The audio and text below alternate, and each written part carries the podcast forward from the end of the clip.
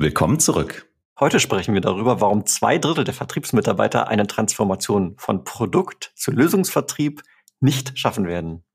Dazu unterhalten wir uns mit Dr. Marvin Brundke, der dazu seine Doktorarbeit geschrieben hat. Er hat uns wissenschaftlich erarbeitete Erkenntnisse und Handlungsempfehlungen mitgebracht, wie ein erfolgreicher Weg aussehen könnte.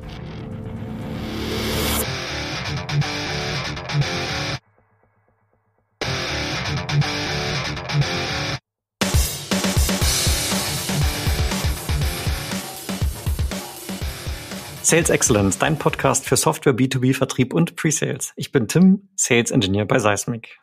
Und ich bin Jan, Pre-Sales Leader bei der SAP und damit ganz herzlich willkommen zu unserer neuen Folge. Lieber Hörer, liebe Hörerinnen, dieser Podcast ist ein Hobbyprojekt. Wir freuen uns daher über jede Unterstützung. Schau also gerne mal in die Show Notes. Dort findest du nämlich einen Link zu unserem Buch, Die sechs Wege zum effektiven Sales Engineer. Und wir danken dir dafür. Ich darf unseren heutigen Gast vorstellen. Wir hatten ja jetzt ein, zwei Folgen auch mal wieder alleine gemacht, lieber Jan, aber heute ist es mal wieder soweit und aus gutem Grund.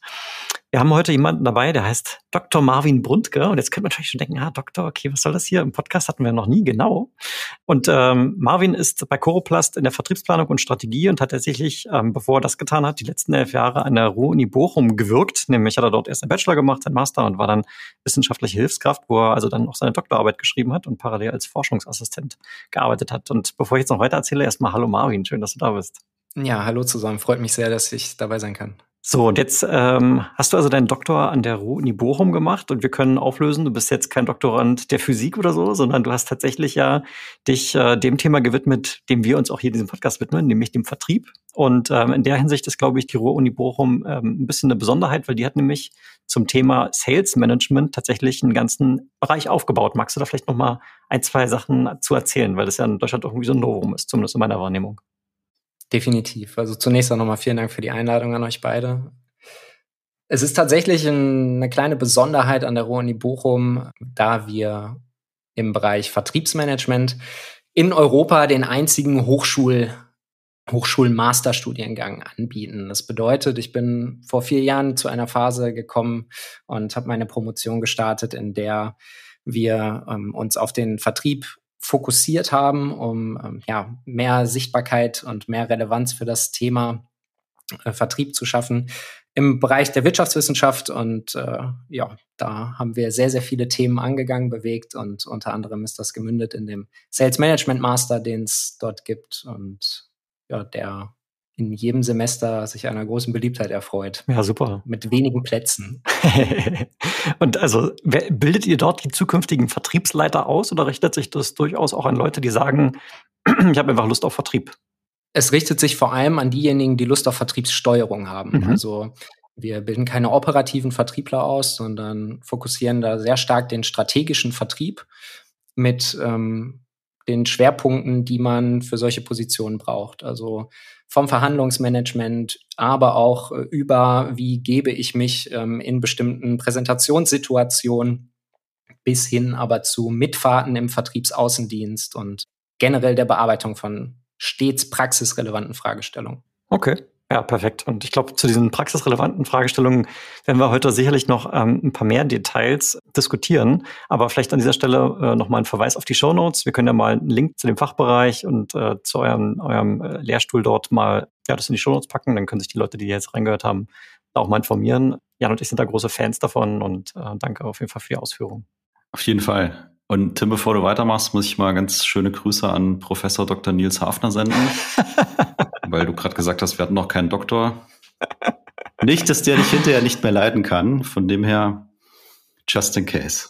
Ja, voll, vollkommen richtig. Danke, Jan, für die Korrektur an der Stelle.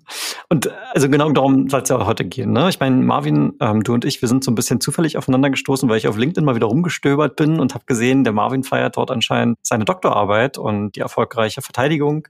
Da war ein, Bild von dir und dann habe ich mir durchgelesen, okay, worum ging es da eigentlich? Und habe gesehen, okay, also du hast eine Doktorarbeit mit dem Thema geschrieben, Transformation von Unternehmen hin zum komplexen Lösungsverkauf. Und ähm, das hat mich sofort angepinkt, weil ich auch selber mal in meinem an Beginn der Karriere habe ich mal in einem Unternehmen gearbeitet, was praktisch von einem produktzentrischen Verkauf hin zu einem lösungsorientierten Verkauf sich transformieren wollte und vielleicht auch immer noch in dieser Phase ist. Ich arbeite nicht mehr dort. Und äh, darum finde ich es einfach spannend, ähm, weil ja im Prinzip auch jedes Softwareunternehmen, die ich jetzt so die letzten Jahre kennengelernt habe, auch im Prinzip sagen, wir wollen weg von diesem, von diesem Produkt-Pitch ähm, und wir wollen zu einem lösungsorientierten, mehrwertbasierten Pitch und diese Transformation zu begleiten, ist also eine Herausforderung eigentlich für, ja, für, für fast alle Unternehmen, ja, weil das auch irgendwie ein Differenzierungsmerkmal ist und so weiter, ohne da jetzt zu tief reinzugehen. Aber das ist jedenfalls dein Thema gewesen. Und jetzt mal als Einstiegsfrage mal vielleicht ganz doof gefragt, ne? Also Du hast ja gerade selber gesagt, Vertrieb ist total operativ. Ne? Da habe ich so Gesprächsführung, da arbeite ich mit Menschen, da mache ich mein, mein Pitch-Deck und meine Discovery und so weiter. Und Forschung auf der anderen Seite ist wiederum ja irgendwie, also klingt zumindest erstmal sehr theoretisch. Ja? Wie bringt man das überhaupt zusammen? Also die generell die internationale Vertriebsforschung, die orientiert sich sehr, sehr stark an praxisrelevanten Fragestellungen.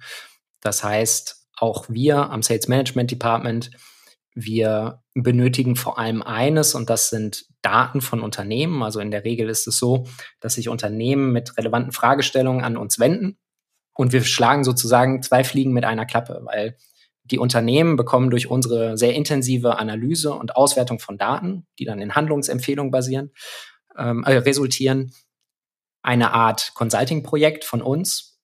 Und wir können die Daten nutzen für unsere Forschungsarbeiten. Weil man darf natürlich nicht vergessen, die bestimmte Frage des Unternehmens ist sehr spezifisch und für das Unternehmen individuell relevant, aber die Forschungsarbeit soll ja häufig oder hat den Anspruch, einen generalistischen Ansatz, eine generalistische Erklärung auch zu liefern für bestimmte Fragen. Das heißt, wir machen tiefgehende wissenschaftliche Datenanalysen und da muss man auch so ehrlich sein und sagen, warum melden sich die Unternehmen bei uns? Weil es häufig deren Tagesgeschäft einfach auch nicht hergibt, sich mit so etwas zu beschäftigen. Und häufig fehlt aber auch da einfach ähm, die Position, die sich wirklich empirisch auch mit Themen auseinandersetzt und sich anschaut, welche bestimmten Einflüsse haben denn jetzt ähm, einen Effekt auf eine andere Größe beispielsweise, so dass sich Handlungsempfehlungen daraus ableiten lassen. Und ja, diese Daten sind für uns ich sage jetzt mal, lebensnotwendig, gerade für uns Doktoranden. Und da sind wir, sind wir um jedes Unternehmen froh, was dann mit solche Fra solchen Fragestellungen auch an uns rangeht. Immer mit dem Ziel, solche Themen ja bis ins Detail zu durchdenken und dann statistisch, empirisch zu untersuchen. Ja, verstanden. Und vielleicht noch mal ganz kurz zum, zum Kontext. Also ich meine, du hast jetzt von Unternehmen gesprochen, aber wir reden ja hier schon von B2B, ne? Und äh, du, du nix. Und äh, insbesondere auch Software, oder? Ja, also genau. Wir, wir reden vorwiegend vom B2B. Also es ist der Forschungsschwerpunkt bei uns am Department. Der ist sehr B2B-lastig, was aber nicht heißt, dass sich keine B2C-Unternehmen bei uns melden ähm, sollten. Also wir haben da auch ein sehr starkes B2C-Partnernetzwerk.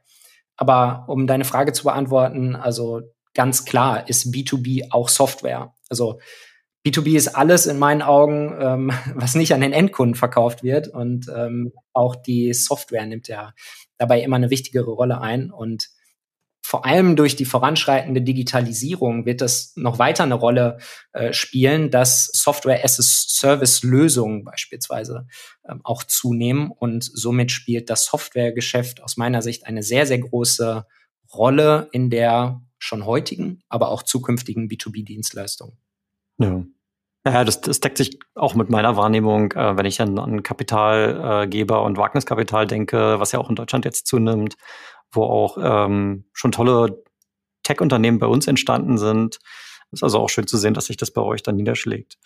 Wenn ich jetzt nochmal in den Titel von deiner Doktorarbeit schreibe, äh, schaue, dann äh, steht da ja also Lösungsverkauf. Ne? Und äh, vielleicht nochmal. Ich wollte gerade sagen, bitte, bitte nicht reinschreiben. ich schreibe nicht rein, das hast du getan. genau. Da steht Lösungsverkauf im Titel. Vielleicht nochmal zur Terminologie. Was verstehst du oder was versteht ihr unter diesem Begriff Lösung? Sehr gerne. Ähm, das ist auch eine sehr, sehr gute und auch wichtige Frage, weil was sollte im B2B unter einer Lösung verstanden werden? Eine Lösung ist wissenschaftlich gesehen oder theoretisch gesehen, ist eine Lösung eine Kombination aus Produkten und ja, Dienstleistungen, aus Produkten und einem gewissen Serviceanteil, die kombiniert werden zu einer, einem innovativen Angebot. So, und diese Definition ist aber auch schon über zehn Jahre alt. Das heißt, der Begriff der, der Solution, der Lösung, der hat sich über die letzten Jahre auch sehr, sehr stark verändert, weil Unternehmen, dadurch, dass sie sich vom Produktgeschäft hin zum Lösungsgeschäft orientieren, dort auch versuchen, sich so stark von der Konkurrenz abzugrenzen, dass sie immer komplexere Lösungen auch anbieten. Gerade im Softwarebereich ähm, ist es ja auch der Fall, dass Unternehmen sehr stark dahin tangieren, dass sie ja gewisse Prozesse dem Kunden abnehmen. Ähm, und insofern kann man sagen, heute zehn Jahre später, ausgehend von dieser ursprünglichen Definition, sind Solution-Geschäftsmodelle in vielen B2B-Unternehmen schon weitaus komplexer und auf langfristige Kundenbeziehungen ausgerichtet. Es gibt aber auch ganz, ganz viel, viele Unternehmen im Mittelstand, die zunächst mal den Weg zur simplen Lösung noch finden müssen. Ich habe da vor kurzem, das ist schon, ähm, glaube ich, jetzt schon über ein Jahr her, hatte ich mal mit einem Kunden gesprochen, der eigentlich also Lichtinstallationen macht. Also der verkauft tatsächlich ähm, also Lampen und Leuchtmittel. Und äh, die sind dann darüber äh, gegangen zu sagen, wir machen jetzt Light as a Service. Also da bezahlst du praktisch die Stunde oder den Tag, die diese Lampe an war und tatsächlich gar nicht mehr pauschal das Gerät, was dann da um, unter Umständen an der Decke hängt oder was auch immer. Also was ja auch nur diesen Trend ähm, nochmal irgendwie so bestätigt auf einer anekdotischen Basis jetzt natürlich. Aber fand ich irgendwie cool, so Light as a Service. Okay. Ja, ist, äh, das ist tatsächlich auch etwas, was sich deckt, so mit unseren Partnerunternehmen auch am Lehrstuhl. Ähm, ein großes Unternehmen, was wir, äh, was wir im Partnernetzwerk haben, die haben auch klar den Fokus darauf ausgelegt, zu sagen, der Kunde kauft nicht unser Produkt, sondern er kauft, ähm, also die Baumaschine in dem Fall, sondern er kauft das Loch in der Wand, also geht in die gleiche Richtung. Ja. ja wie mit der Schaufel. ja. Na jetzt, jetzt, wo du das Stichwort erwähnst, Jan, dann führ es einmal kurz aus, damit äh, auch unsere Hörer und Hörerinnen verstehen, was du meinst. Ja, es ist äh, im Endeffekt die gleiche Analogie, die Marvin gerade gesagt hat. Ne? Also du kaufst die Schaufel ja, um ein bestimmtes Ziel zu erreichen und in meinem Fall dann vielleicht, um ein Loch im Garten zu buddeln, um irgendwie einen neuen Baum da einzupflanzen. Und ähm, wenn ich von lösungsorientierten Verkauf spreche, dann müsste der, der mir die Schaufel verkauft, genau darauf abzielen und diese Dinge bei mir hinterfragen und nicht sagen, oh, guck mal, die ist 60 Zentimeter lang und drei Kilo schwer und irgendwie so ein Gedöns. Äh, und halt Funktionen nennen, die diese Schaufel sozusagen hat, sondern zu verstehen, ich möchte damit dieses Loch machen und jo, das ist der beste Weg dahin. Hm. Ja, was ich an der Analogie spannend finde, ist, dass es da ja auch nicht aufhört, ne? Weil am Ende will ja auch niemand wirklich ein Loch haben, sondern wie du gerade selber gesagt hast, dann geht es eigentlich um den Baum. Und will ich jetzt wirklich den Baum? Vielleicht will ich ja den Schatten oder vielleicht den Apfel, der da dran wächst. Also im Prinzip kannst du diese Kette noch ein bisschen weiterführen. Sorry, Marvin, du wolltest gerade noch was sagen. Nee, genau, ich wollte eigentlich genau daran anknüpfen, was Jan gerade gesagt hat. Also der Nutzen steht heutzutage oder sollte im Vordergrund von, von Geschäftsmodellentwicklung stehen. Welchen Nutzen biete ich mit meiner Lösung dem Kunden? Also ne, welche Art von Nutzendimension möchte ich dort auch ansprechen? Und ja, das ist, glaube ich, so der Wandel, der beobachtbar ist. Da sind wir wieder bei der mehrwertbasierten ähm, Kommunikation mit dem Kunden. Und das alleine ist wahrscheinlich äh, sowieso nochmal wieder eine Folge wert. Haben wir schon, glaube ich, äh, jetzt einige Zeit gar nicht mehr so dediziert adressiert, Jan.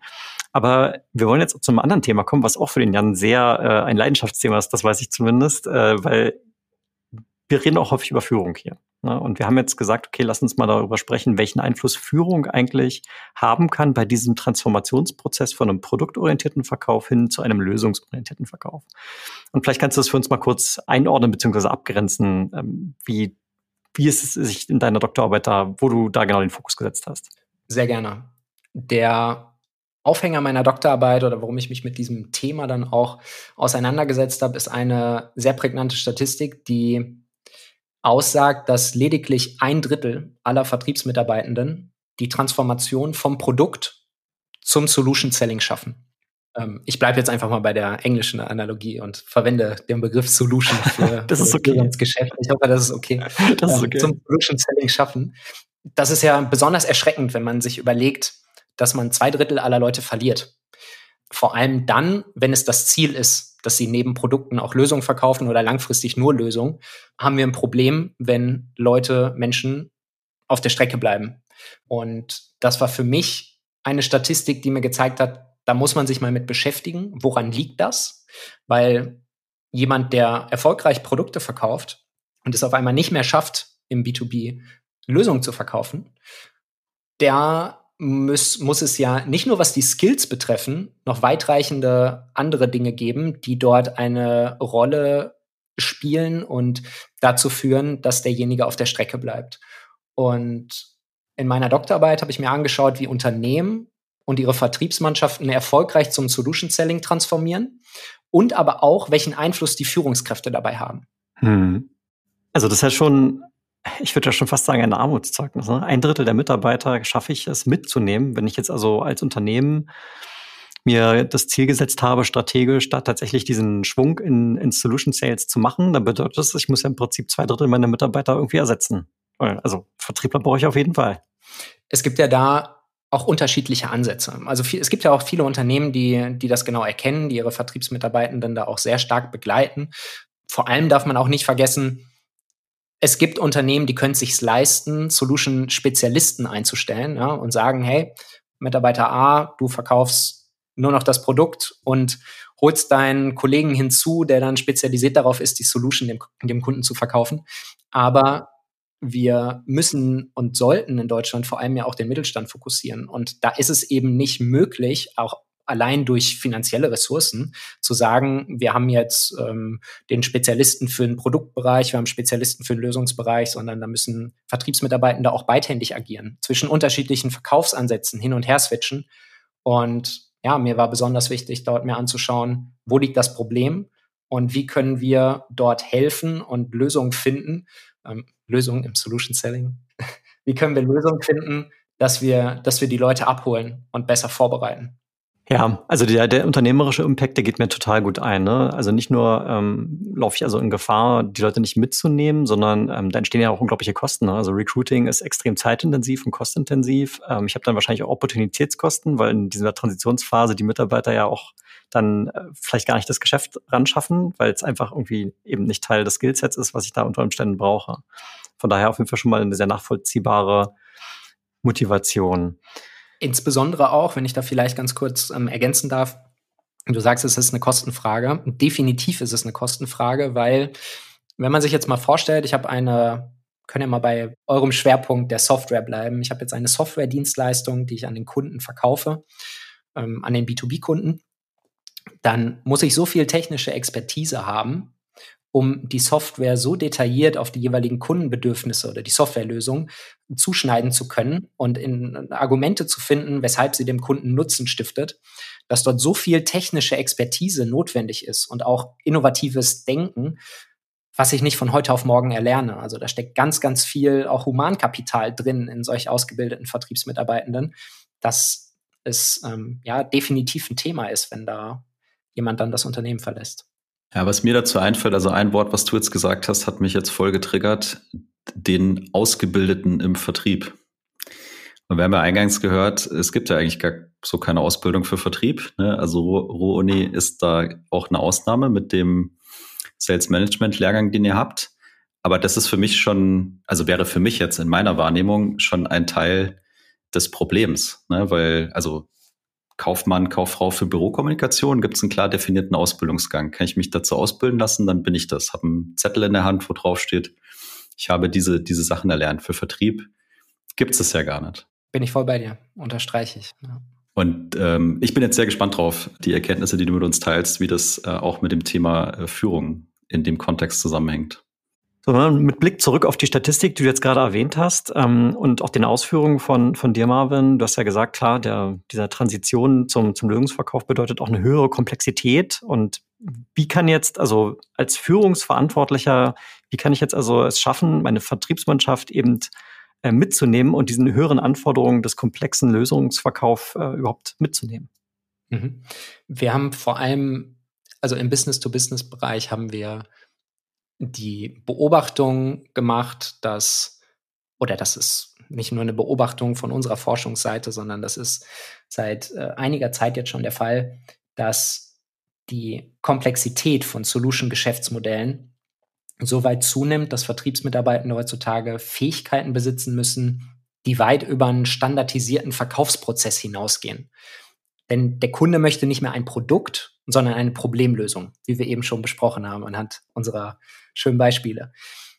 Und wa was hat das zur Folge? Also die Vertriebsmitarbeitenden, die müssen sich somit jetzt auf jeden Kunden und dessen Bedürfnisse individuell vorbereiten, das Verkaufsgespräch daran ausrichten, nachbereiten, ins CRM eintragen.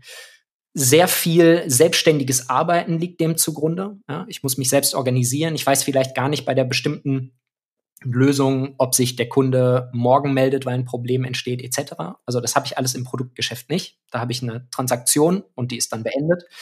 Und im Solution Selling habe ich einfach den Fall, dass ich eine sehr intensive Kundenbindung habe, ja, also im Idealfall ähm, auch auf Far-Reaching Relationships ausgerichtet, dass ich dort wirklich fokussiert meinen Kunden halte, um auch, ich sag mal, eine kontinuierliche Cashflow-Erzielung zu haben. Und das führt ja dazu, dass die Komplexität der Herausforderungen, der Aufgaben auch schon alleine so weit steigt, dass ich wenn ich jetzt mal an so einen Anlagenpark im B2B denke und ich möchte meine Lösung ähm, jetzt dem Kunden verkaufen, die vielleicht sein Energiemanagement betrifft oder die darauf ausgerichtet ist, dass die rote Lampe bei mir als Anbieterunternehmen leuchtet und nicht mehr beim Kunden, ich zum Kunden fahre und die, das Problem löse, ehe er äh, damit konfrontiert wird und es merkt. Das führt ja dazu, dass dort auch ja, ingenieurswissenschaftliche Kompetenzen gefragt sind beispielsweise. Und die Lösung muss auf den individuellen Kunden ausgerichtet werden. Ich muss sie ihm erklären können und sie ja auch zunächst erstmal selbst verstehen. Das ist schon komplex genug. Und durch diese ganzen Herausforderungen und die Aufzählung gerade wird eigentlich schon direkt klar, dass Führungskräfte hier eine immense Rolle spielen. Marvin, kannst du an der Stelle dann einfach mal für uns darauf eingehen, was das im ja, ich sag mal, im, im Alltag, im geschäftlichen Alltag, im Umgang miteinander zwischen der Führungskraft und den Mitarbeitern dann zur Folge hat. Also wie, wie kann ich dem begegnen? Wo ist der Ansatz, damit wir das gelöst kriegen als Organisation? Sehr gerne. Also wenn die Anforderungen steigen, die Anforderungen an den spezifischen Mitarbeiter, die Mitarbeiterin steigen, dann ist es wichtig, Ressourcen zu finden, die diese Anforderungen ausgleichen. Und im einen meiner Paper habe ich untersucht, inwieweit die großen Herausforderungen im Solution Selling die Vertriebsmitarbeitenden belasten. Das ist auch eine sehr klare Forschungslücke, weil die bisherige Forschung, die kennt sämtliche Skills, die es benötigt, um erfolgreich zu sein im Solution Selling und welche, ähm, an, an, wel an welche bestimmten und spezifischen Dinge sich Vertriebsmitarbeitende im Solution Selling zu orientieren haben, um die Performance zu steigern. Die Menschen werden aber sehr außer Acht gelassen. Also was passiert eigentlich, wenn ich diese ganzen Skills brauche mit mir? Also wie komme ich eigentlich dahin, diese Skills umzusetzen? Und für mich war klar, dass, dass das Problem, dass es zu einer sehr hohen mentalen Belastung führen kann, komplett außer Acht gelassen wird und dann, damit dann auch jegliche Skills zunichte macht. Und das war so ein Aufhänger für mich, um mir anzuschauen, wie können Anforderungen und Ressourcen ins Gleichgewicht gebracht werden. Und da hat sich gezeigt in meiner Studie, dass die zunehmende Komplexität im Solution Selling den Arbeitsstress von Vertriebsmitarbeitenden erhöht.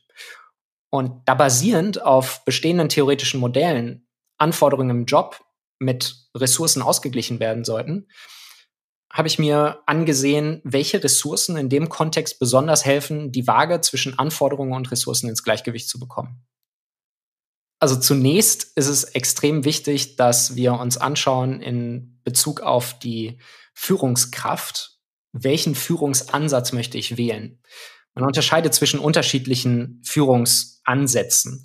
Und die theoretische Überlegung vor der Analyse war, welchen Führungsansatz sollte es denn aus theoretischer Sicht im Solution Selling geben? Und da sind wir, und das sind ja immer gemeinsame Projekte, deshalb spreche ich sehr häufig von wir, also muss ich keine Sorgen machen, dass ich die, die Doktorarbeit nicht alleine geschrieben habe, aber äh, das Projekt, was dahinter steht, ist definitiv ein Wir. Und ähm, da ist das der, der große Aufhänger für uns gewesen, auch in der Diskussion. Wir brauchen eigentlich einen Führungsstil, der aufgrund eben dieser schon angesprochenen Aufgaben, die ich im Solution Selling habe und der hohen Eigenverantwortung und Selbstständigkeit, die dem auch zugrunde liegt, der sehr dafür sorgt, dass man auch eine lange Leine lässt. Ja? Also nicht jemanden kurz bindet und ihm sagt, wo die Richtung lang geht, sondern dass ich die Möglichkeit habe, mich auch auszuprobieren. Und da haben wir einen Führungsstil betrachtet, der transformationale, der transformationale Führungsstil. Und dieser beschreibt im Wesentlichen, dass wir es schaffen können, Ressourcen im Solution Setting bereitzustellen, um eben Herausforderungen ja, auszugleichen. Du hast jetzt gesagt, okay, der Führungsstil kann also eine große Rolle dabei spielen und du hast auch gerade so diese schöne Metapher verwendet, ähm, an die lange Leine lassen. Also in meinem Kopf entsteht jetzt das Bild, weniger operativ sich als Führungskraft direkt mit einzubringen, sondern dort auszuhelfen, wo der Mitarbeiter Unterstützung braucht. Und das kann ja vielleicht auch was ganz Individuelles sein. Ne? Also ich spreche jetzt so, wie ich es mir meinem Kopf vorstelle. Deckt sich das mit dem, was, was, was ihr da rausgefunden habt? Das deckt sich definitiv damit, was wir herausgefunden haben, weil wir gesehen haben, dass der transformationale Führungsstil, also jemanden ja, nicht, nicht eng an sich binden und ihm eine Richtung vorgeben, dazu führt, also, sondern im Idealfall lange Leine lassen, aber motivierend und unterstützend zur Seite stehen, dazu führt, dass Arbeitsstress ausgeglichen werden kann. Hm. Und jetzt versuche ich gerade mal so ein bisschen meine, meine Praxiserfahrung mit, mit reinzubringen, das, was du sagst. Ne? Ähm, weil ich glaube, das, was du gerade beschrieben hast, dem Mitarbeiter die Freiheiten lassen, unterstützen, wo Unterstützung gebraucht wird, individuell auf das Individuum eingehen. Ich glaube, das wird ja jeder unterschreiben. Ne? Aber wenn ich mir jetzt die Praxis angucke, also die letzten fünf Jahre im Softwarevertrieb, ist es halt auch so, dass, keine Ahnung, jeden Montagmorgen haben wir den Forecast-Call, wo du bitte, lieber Mitarbeiter, doch am, am Quartalsende, nämlich der 31., was auch immer, was Monat, bitte den Deal mit so und so viel K reinzuschreiben hast. Und dann schreib bitte noch an den Kunden die E-Mail. Und also Vertriebsführung insbesondere empfinde ich in sehr vielen Fällen in der Praxis als sehr taktisch. Und äh, liegt es an dem Bewusstsein dafür? Wie, wie ist das so mit den Projekten oder den Kunden, also nicht Kunden, sondern mit Unternehmen, die ihr seht? Sehen die auch diesen, diesen, diesen Gap, dieses Delta? glaube, dass das ein zentraler Punkt ist, den du ansprichst, der auch so ein bisschen historisch gewachsen aus dem Produktgeschäft resultiert. Im Produktgeschäft geht es halt um den Gedanken von Transaktion zu Transaktion sich entlang zu hangeln, während es ja im Solution Selling eher darum geht, wirklich eine langfristige Kundenbindung aufzubauen. Vielleicht an der einen oder anderen Stelle mal einen Rabatt zu gewähren, den an der anderen Stelle wieder einzufordern. Im Produktgeschäft ist es ja eher selten der Fall, dass ich da wirklich den Fokus auf eine langfristige Beziehung habe, sondern eher auf kurzfristige Umsätze. Und ich halte das nach wie vor für extrem wichtig, weil wenn ich mit Produkten mein Tagesgeschäft realisiere, dann muss der Fokus auch darauf liegen, ganz klar.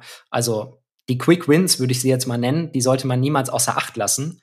Aber es muss natürlich ein Bewusstsein dafür geschaffen werden, wenn ich den Weg gehen möchte in Richtung Solution Selling, in Richtung neue Solution Geschäftsmodelle, dass dort eine ja, strategische, strategische Herangehensweise notwendig und wichtig ist, die halt nicht dazu führt, dass ich direkt morgen den Top-Umsatz mit dem Geschäftsmodell erziele, sondern die eine gewisse Anlaufzeit braucht, Vorbereitung. Wir haben bei sehr, sehr vielen Partnerunternehmen bei uns gesehen, dass sie mutig sein mussten, aber schon wussten, bevor sie mit solchen Lösungsgeschäftsmodellen gestartet sind, dass es wichtig ist, den Step zu gehen. Dann machst du zwar zunächst Verlust, aber weißt am Ende des Weges, dieser Verlust hat sich komplett gelohnt, weil ich habe es jetzt geschafft, mich vom Wettbewerb abzugrenzen und jetzt geht's halt steil bergauf. Ich äh, ja, würde mal so sagen, es ist im Endeffekt so, dass, äh, dass man ein Bewusstsein in diesen Geschäftsmodellen dafür schaffen muss, dass man vielleicht erst in fünf Jahren einen goldenen Fisch angelt, anstatt jedes Jahr einen, der in Silber glänzt. So. Ja, super Bild und, und ich bin dir sehr dankbar, dass du das genauso ausführst, weil das ist zumindest das, was ich in meinem Bauch immer fühle. Auf der anderen Seite sehe ich eben doch, dass natürlich das Quartalsende kommt. Ne? Viele Unternehmen sind ja dann irgendwie auch an der Börse gelistet, müssen ihre, ihre Performance-Zahlen vorlegen und versuchen irgendwie diesen Transformationsprozess, aber gleichzeitig das Tagesgeschäft unter einen Hut zu bringen und das führt dann eben dazu, dass es eben nicht funktioniert. Ja? Weil, wie du ja sagst, okay, es braucht eben seine Zeit und man muss vielleicht auch diesen Verlust, dieses Wort hast du ja auch gerade genannt, vielleicht auch mal in Kauf nehmen. Natürlich darauf hinarbeitend, dass es hinten raus dann umso besser wird. Lass mich dazu vielleicht auch noch erklären, warum ich gerade insbesondere dieser Meinung bin, dass äh, man diesen, diesen Verlust in dem jeweiligen Geschäftsmodell zunächst in Kauf äh, nehmen sollte, weil was ist denn das wesentliche Ziel von so einer Implementierung von neuen Solution-Geschäftsmodellen oder halt der Transformation hin zum Solution-Selling, ist die Abgrenzung von Wettbewerb. Mittlerweile sind wir an einem Punkt angekommen, da sind Produkte so gläsern und sichtbar. Wir können, wenn wir ein Produkt haben, alle Produktfeatures schon online einsehen und sie kopieren.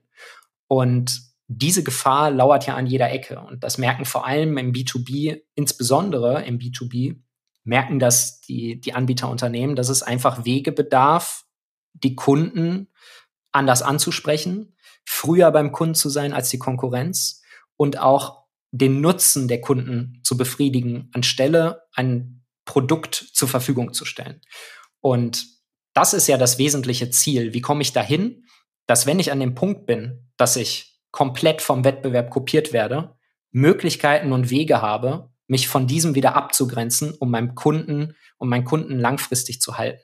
Ja, danke dafür nochmal diese, diese Klärung. Ähm, deckt sich auch komplett mit meinem Bild. Und jetzt ähm, können wir vielleicht mal zur Führungskraft zurückkommen. Ne? Ich bin jetzt Führungskraft, ich höre jetzt auch diesen Podcast hier vielleicht, höre dem Marvin zu, wie er von seiner, von seiner Doktorarbeit erzählt und denke mir jetzt, okay, was soll ich denn jetzt konkret machen? Ne? Beziehungsweise was soll ich konkret nicht machen? Lass uns mal damit anfangen.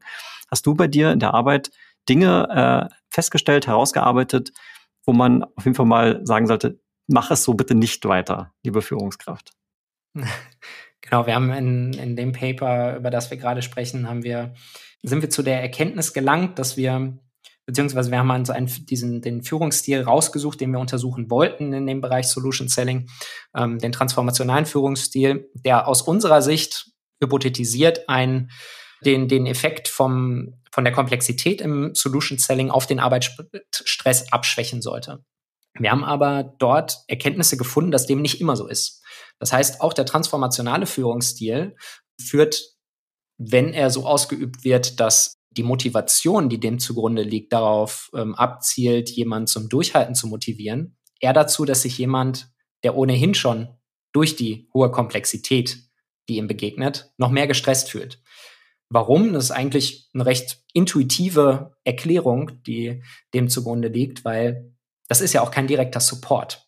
Wenn du dir jetzt vorstellst, dein Mitarbeiter kommt zu dir und sagt zu dir, hey, ich fühle mich total gestresst in meiner Aufgabe und du entgegnest dem mit, häng dich mal rein, die Zeit geht vorbei, ne, mach weiter. Das führt ja weniger dazu, dass ich aktiv Support leiste, als jemanden nochmal ins Gewissen zu rufen, denk nochmal drüber nach, ob du wirklich auf dem richtigen Weg bist und mach vor allem mehr. mach noch mehr. Häng dich rein. Das wird schon. Die Zeit geht vorbei. Dort fehlt sehr klar der, der aktive Support. Wir haben es Leader Inspirational Motivation ähm, genannt. Das ist eine, eine der Komponenten von Transformational Leadership, die in dem Fall einen sehr ja, negativen Effekt in dem Bereich erzielt hat. Mhm. Also keine Durchhalteparolen? Jetzt, jetzt gucke ich fast schon so Richtung Jan, der als, als Coach äh, wahrscheinlich, wozu würdest du raten, Jan, wenn, wenn du an Führung denkst, statt Durchhaltparolen? Ja, im Prinzip das, was äh, Marvin sagt, also mit meinen Worten, äh, also wenn, ich greife mal die Situation auf, da kommt einer zu dir und sagt, ich bin gestresst oder, ähm, also, und das ist ja schon mal toll. Also wenn deine Organisation eine Kultur hat, wo Leute zu dir kommen und sagen, ich habe Stress, ich brauche Hilfe, ich fühle mich vielleicht sogar überfordert, und das erste für mich wäre, das wirklich mal verstehen zu wollen. Ne? Also wo kommt es her? Warum ist das so? Was löst es aus bei dir? Und dann komme ich zu dem, was Marvin gesagt hat, dann habe ich vielleicht eine Idee, ne, die ich hier mitgeben kann, dem Mitarbeiter, oder die ich mit ihm gemeinsam entwickeln kann, wie er da wieder rauskommt. Aber wenn ich zu meinem Chef gehen würde und würde sagen, ey, ich habe hier ein Thema und der würde sagen, du schaffst das schon, ne? Also da würde ich mir auch so denken, da habe ich gar nichts davon, weil ich habe ja gerade schon gesagt, dass ich es nicht schaffe. Also für mich wäre das erstmal hinterfragen, zu verstehen, wirklich äh, sehr, sehr gut zuzuhören und dann zu gucken, ähm, wie kann ich ihm helfen? Und das ist eigentlich ja eine einfache Frage, ne, als Führungskraft zu sagen, was brauchst du gerade von mir, damit es hier wieder weitergeht? Whatever it is. Und ich muss da, also ich habe Marvin sehr aufmerksam zugehört und wir haben immer über diese Veränderungen gesprochen. Wie kommen die Vertriebsmitarbeiter vom Produkt zum Lösungsverkauf? Und wenn wir jetzt über diesen Wandel oder diese Transformation reden, gilt ja für die Führungskräfte auch. Ne? Also die waren ja auch in der alten Welt und sollen jetzt Führungskräfte dieser neuen Welt sein. Das hast du ja dann auf beiden, beiden Ebenen. Und ich glaube eben, das Zuhören und zu verstehen, wie es den Leuten geht und wo sie stehen, ein ganz essentieller Bestandteil ist, um ihnen gut helfen zu können. Ja, und unser Ergebnis zeigt da auch ganz klar, also es ist noch nicht mal der Fall, dass derjenige zum Chef geht und schon sagt, ich bin gestresst, sondern alleine der Anstieg der Komplexität im Bereich Solution Selling gepaart mit dieser Durchhalteparole führt einfach dazu, dass sich jemand noch gestresster fühlt. Und ja, das ist etwas, wo man tatsächlich ansetzen sollte, weil was ist die Alternative? Wir haben uns dann auch angesehen, was passiert dann? Die Leute verlassen das Unternehmen und ähm, insbesondere den Punkt haben wir ja vorhin schon mal thematisiert, gilt es zu vermeiden. Ja, dann, dann wenden wir uns mal vielleicht der positiven Seite zu. Was können denn Führungskräfte aktiv tun, um diese Transformation zu unterstützen? Das ist auch schön, wenn wir uns der Seite zuwenden, weil da haben wir mehr gefunden, als wenn wir die andere Seite betrachten. Also Gott sei Dank. Also wir haben Effekte gefunden, die einen sehr positiven Effekt darauf haben, dass sich jemand wohler fühlt und nicht ausgelaugt wird durch die, die Aufgaben im Solution Selling. Und zwar ist das zum einen, dass man den Mitarbeitenden zeigt, warum sie die, also diese Aufgabe durchführen. Weil wenn wir jetzt sagen, ich verkaufe eine sehr komplexe Solution im B2B, dann gehe ich ja einen größeren Weg als jemand, der eine simple Lösung verkauft oder jemand, als jemand, der ein simples Produkt verkauft, einen standardisierten Verkaufsprozess hat. Weil ich ähm, aufgrund dieser eben schon angesprochenen neuen Aufgaben, Herausforderungen, der ständig wachsenden Herausforderung ja ähm, viel, viel mehr an Strecke gehen muss, um, an, um zum Erfolg zu kommen. Ja? Häufig ist es ja auch ein langer Weg, den ich gehe und habe am Ende gar keinen Verkaufsabschluss, weil es erstmal ewig gedauert hat, bis ich dem Kunden den Nutzen, den ich ihm biete, zeige und er sagt am Ende trotzdem, ich kaufe nicht bei dir. Und die Mitarbeitenden mitzunehmen und ihnen aufzuzeigen, warum genau sie mit dieser Komplexität vertraut sind und warum man es ihnen zutraut, ähm, die führt schon dazu, dass ich aktiven Support leiste, weil ich quasi dazu motiviere, sich selbst zu hinter, sich selbst quasi ähm, zu vergegenwärtigen, warum man diesen, diese größere Strecke geht als andere. Die führt schon dazu, dass der Arbeitsstress sinkt, weil man einen aktiven Support verspürt. Und genauso ein schöner Effekt hat sich gezeigt, wenn man für die, die gemeinsame Vision ein, ein Bewusstsein schafft und den Mitarbeitenden zeigt, hey, das, was du machst, die Aufgaben, die du, die du ausführst, die führen dazu, dass wir alle von dir und durch dich profitieren. Hm. Ja, okay, cool. Also vielleicht kann ich kurz, kurz mal zusammenfassen. Ne? Also du hast gesagt, ganz klar das Warum, das Warum klären, die gemeinsame Vision etablieren, aber auch eben auf das Individuum eingehen, Bedürfnisse unter Umständen eben erkennen und dann individuell befähigen. Und die Freiräume hattest du ja vorhin auch schon, schon mehrfach betont, die man äh, eben da geben sollte. Und vielleicht ist das ein guter Übergang um jetzt vielleicht mal ganz kurz auch einmal in die Rolle des einzelnen Vertriebsmitarbeiters zu springen und zu sagen, okay, jetzt bin ich halt in dieser Vertriebsrolle, wir sind gerade in diesem Transformationsprozess und was kann ich jetzt als einzelner Mitarbeiter sozusagen aus meiner Perspektive tun, um, ähm, um da zu unterstützen, zu gestalten und vielleicht auch ein bisschen mehr Spaß wieder an meinem Job zu finden? Ähm, du meinst jetzt halt, wenn man, wenn man schon weiß, dass das Unternehmen quasi strategisch sich dahin orientiert, dass man demnächst eine Solution anstatt eines Produktes verkaufen ganz, soll. Ganz genau, ja. Ja. Das erste, was und, und das ist ja auch immer wichtig. Ist äh, häufig auch äh, vielleicht gerade so ein bisschen das, das gesellschaftliche Problem, weshalb ähm, die Wissenschaft oftmals so ein bisschen kritisch gerade gesehen wird, weil man in der Wissenschaft ja häufig auch den Zusatz bringt, es kommt drauf an. ähm, weil wir es ja nie so genau wissen. Und, äh, das sagt der Jan auch gerne. Also. Aber würde ich ganz klar sagen, ist es der Fall der Proaktivität. Also proaktiv sein und vor allem wenn man weiß, dass der strategische Wandel dahin geht, sich dem nicht verschließen, weil nur weil man jetzt zehn Jahre erfolgreich im Produktbusiness unterwegs war, heißt das nicht, dass es die nächsten zehn Jahre auch noch der Fall ist.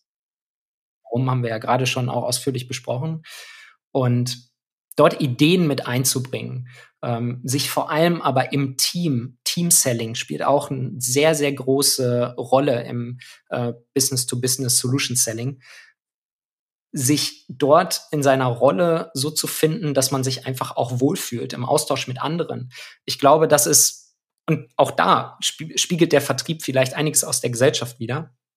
Es ist eben nicht mehr, ich konkurriere mit meinen, mit meinen anderen Vertrieblern, die ich im Team habe, sondern viel mehr miteinander. Welche Erfahrungen hast du bei Kunde XY gesammelt, die ich vielleicht mitnehmen kann und einbringen kann? Und ähm, da geht es ganz klar um das Teilen von Erfahrungen aus meiner Sicht. Und auch das, ja, die Offenheit mitzubringen für, für Neuerungen und neue Wege. Und das wäre etwas, was ich, wenn ich im operativen Vertrieb tätig wäre, so angehen würde. Aber das ist sicherlich sehr individuell und ähm, da hat, kann jeder eine andere Meinung zu haben. Aber ich glaube, dass das ein Weg sein kann, wie man es schaffen kann, auch ja, in einem Team erfolgreich dann diese Transformation anzustoßen und ähm, dann vielleicht auch als Team viel sichtbarer für die Führungskraft zu werden, als es der Einzelne kann. Mhm. mhm. Und da, ich muss da einhaken. Also ich finde alles äh, richtig und super nachvollziehbar, Marvin, was du gesagt hast. Und ich finde, da schließt sich auch der Kreis wieder zu der Führungskraft, ne? Weil die ist für mich genau dafür verantwortlich, diesen Rahmen zu schaffen. Dass wir wegkommen von diesem Einzelkämpfertum, dass wir als Team agieren, dass wir Freude dran haben, Dinge zu teilen, Ideen zu teilen, andere besser zu machen, weil wir verstanden haben, dass wir alle davon profitieren werden. Definitiv, definitiv. Und das funktioniert übrigens auch. Da braucht man gar nicht irgendwie die größten wissenschaftlichen, empirischen, ähm, analytischen Skills mitzubringen. Das funktioniert, glaube ich, recht einfach, indem man sich einfach mal traut, seine Mitarbeiter zu bestimmten Abständen zu fragen. Und das kann ruhig anonymisiert via, via Link erfolgen. Wir kennen alle irgendwie Microsoft Forms etc., was wir mal kurz streuen können, dass man einfach mal auf einer Skala abtragt, hey, wie wohl fühlst du dich gerade? Und allein solcher Mittelwert, den man dann bekommt, gibt einen schon ein Gefühl dafür, in welche Richtung das gerade geht. Ich finde es sehr schön, wie ihr das beide gerade ausgeführt habt, weil das natürlich total im Einklang ist mit dem, was wir hier auch versuchen, in dem Podcast zu erreichen, nämlich dieses Gemeinsame zu etablieren, den Austausch von Erfahrungen und Wissen, in diesem Fall von dem, was du jetzt gelernt hast in, in der Arbeit an der Ruhr-Uni Bochum, Marvin, ähm, und bin dir da total dankbar, dass du so offen bist, hier das mit uns zu teilen. Und wenn du mir jetzt noch eine letzte Frage erlaubst, ähm, die, die, der Großteil unserer Hörenden, unserer Hörerschaft sind äh, Sales Engineers, Leute, die im Pre-Sales arbeiten, die eben, ich glaube, der Begriff fiel vielleicht vorhin auch mal so, so ein Specialized Seller Rolle innehaben. Wenn du jetzt eine WhatsApp-Nachricht an alle diese Pre-Sales der Welt schicken könntest, was würde da drin stehen? Da würde vor allem drin stehen, dass man sich mit seinen Vertriebsmitarbeitenden unterhalten sollte. Nutzt Kommunikation, sammelt Daten, um sie analysieren zu können. Und wenn ihr Probleme dabei habt, meldet euch beim Sales Management Department der Uni Bochum. ja, perfekt. vielen Dank, Marvin, für, für, dieses, äh, für dieses Abschlusswort und vielen Dank nochmal, dass du hier deine Erkenntnisse mit uns geteilt hast. Schön, dass du da warst. Sehr gerne. Vielen Dank für die Einladung. Danke, Marvin. Das waren für dich Jan und Tim im Sales Excellence Podcast, dein Podcast für Software, B2B-Vertrieb und Pre-Sales. Wenn du mit uns in Kontakt treten möchtest, dann findest du uns natürlich bei LinkedIn und schön, dass du wieder mit dabei warst. Und bis zum nächsten Mal. Tschüss. Ciao. Ciao.